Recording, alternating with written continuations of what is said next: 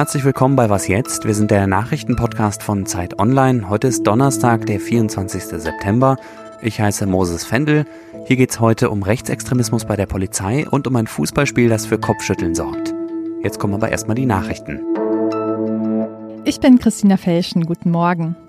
Was passiert, wenn Donald Trump die Wahl am 3. November verliert? Bei einer Pressekonferenz hat er erneut klargemacht, dass er nicht garantieren will, dass er die Macht im Fall einer Niederlage friedlich an Joe Biden übergibt. Auf eine entsprechende Reporterfrage sagte Trump, man müsse abwarten. Er warnte vor Betrug durch die Briefwahl und behauptete, ohne Betrug sei ihm eine zweite Amtszeit sicher. So stirbt die Demokratie, schrieb der Minderheitsführer der Demokraten im Senat, Chuck Schumer, in einer ersten Reaktion. Die Biden-Kampagne schrieb in einer Stellungnahme, das amerikanische Volk wird diese Wahl entscheiden und die Regierung der Vereinigten Staaten ist durchaus in der Lage, Unbefugte aus dem Weißen Haus zu eskortieren. Der Tod der schwarzen Breonna Taylor durch Polizeikugeln in ihrer eigenen Wohnung hat die USA aufgewühlt.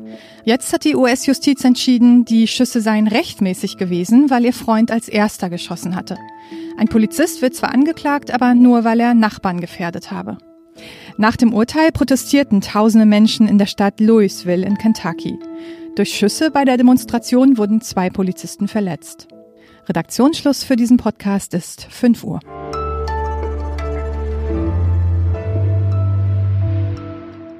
Hitlerbilder und Karikaturen von Flüchtlingen in einer Gaskammer, gepostet in privaten Chatgruppen von Polizeibeamten aus Mülheim an der Ruhr. Das ist nur das jüngste Beispiel, aber rechtsextreme Vorfälle gibt es immer wieder bei der Polizei, was seit Monaten die Frage aufwirft, ist das ein strukturelles Problem oder sind das immer nur Einzelfälle?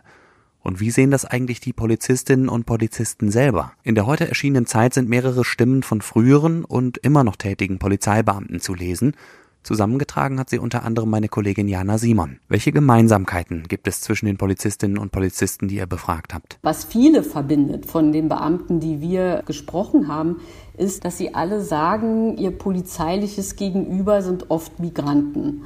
Und die würden sich sehr respektlos verhalten und noch dazu sei es eben so, dass sie offensichtlich die große Mehrheit bilden in ihren polizeilichen Ermittlungen. Also sozusagen ihr Gegenüber, ihr polizeiliches Gegenüber sind eben sehr oft Migranten. Und dadurch sehen sie natürlich immer nur die kriminellen oder die auffälligen Migranten oder Ausländer. Viele berichten ja, dass sie schon mal Erfahrung mit rechtem Gedankengut im Beruf gemacht haben.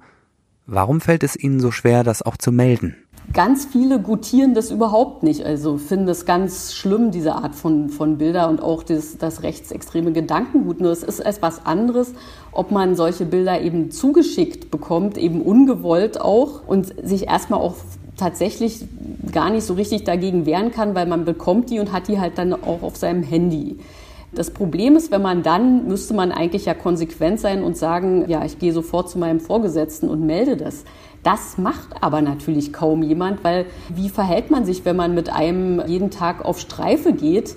und vielleicht auch zum Teil gefährliche Situationen zu meistern hat, wo, wo man sich auf den anderen verlassen muss. Natürlich geht dann niemand zu dem Vorgesetzten und schwärzt seine Kollegen an. Das ist relativ selten. Also das haben ziemlich viele von denen erzählt. Also da gilt man natürlich dann innerhalb der, des Kollegenkreises schnell als Nestbeschmutzer. Ist es denn nun ein strukturelles Problem oder sind es lauter Einzelfälle? Also Einzelfälle, das kann man jetzt tatsächlich nicht mehr sagen. Also dazu passiert es zu häufig und es sind auch zu viele Beamte darin involviert. Also da würde man das verharmlosen. Ich weiß nicht genau, ob es ein strukturelles Problem ist. Mir kommt es so vor, das haben die Beamten da auch gesagt, dass sie vermuten, dass diese Art Bilderchats, dass das so ein Ventil ist für die Beamten, dass sie sich darüber abreagieren. Praktisch das, was sie auf der Straße äh, manchmal erleben, eben manchmal auch eine große Respektlosigkeit oder sogar Gewalt ihnen gegenüber, dass sie das auf diese Art und Weise abreagieren, obwohl das überhaupt nichts entschuldigt und das, das sagen die auch, das geht natürlich einfach vollkommen zu weit und geht überhaupt nicht. Aber das wäre so ein Erklärungsansatz, den die angeführt haben. Danke, Jana. Und die vollständigen Protokolle können Sie nachlesen in der neuen Zeit.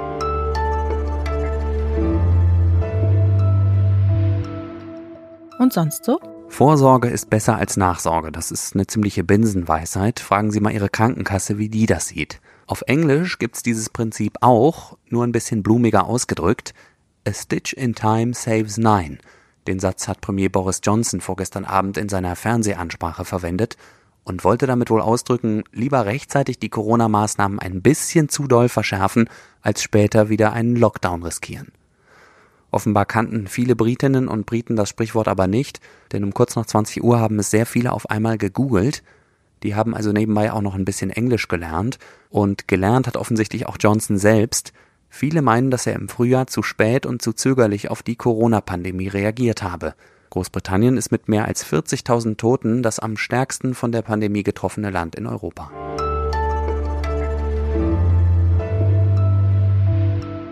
Endlich wieder Fußball mit Fans. Mit diesem Gedanken war ich, glaube ich, nicht alleine letztes Wochenende, auch wenn die Freude etwas getrübt wurde, weil in gleich zwei Städten mit Bundesliga-Clubs die Stadien dann doch leer geblieben sind. Heute Abend findet in Budapest ein Spiel statt, zu dem bis zu 20.000 Leute kommen könnten man muss dazu sagen, dass die ungarische Hauptstadt wegen hoher Corona-Zahlen seit letzter Woche als Risikogebiet gilt. Das Auswärtige Amt warnt vor nicht notwendigen Reisen dorthin. Ein Thema, über das ich mit Fabian Scheler sprechen will, den muss ich Ihnen nicht mehr groß vorstellen.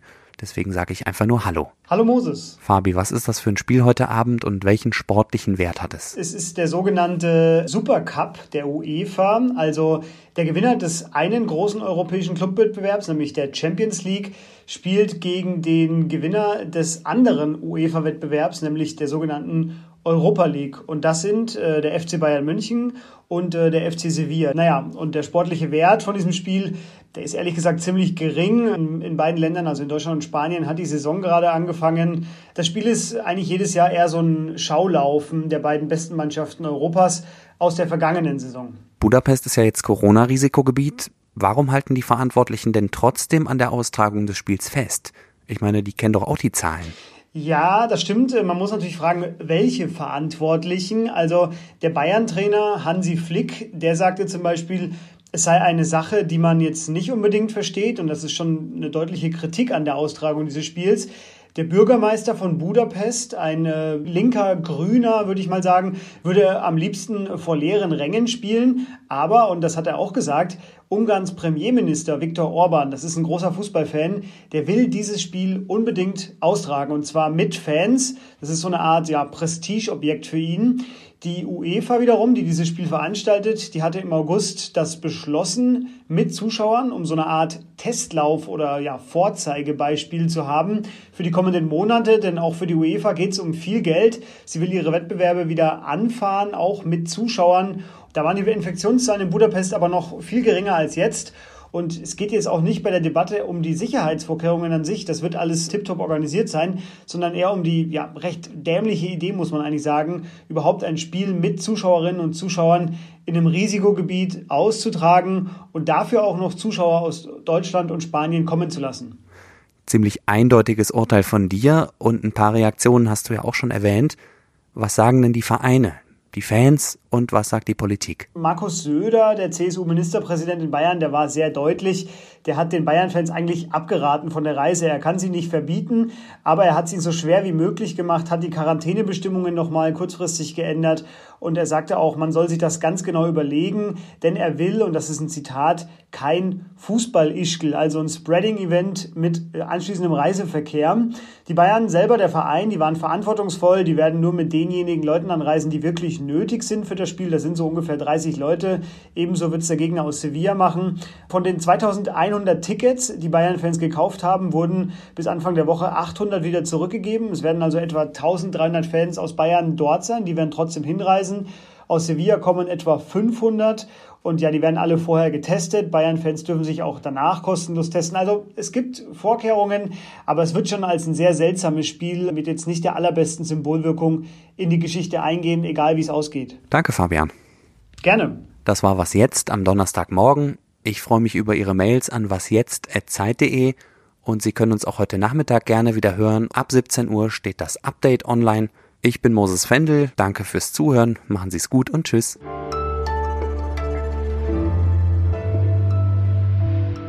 Guckst du dir das Spiel denn trotzdem an? Ich bin als äh, guter Amateurfußballer natürlich morgen äh, selber am Trainieren, aber vielleicht schaffe ich es zur zweiten Halbzeit. Aber so wichtig ist es ja wirklich nicht.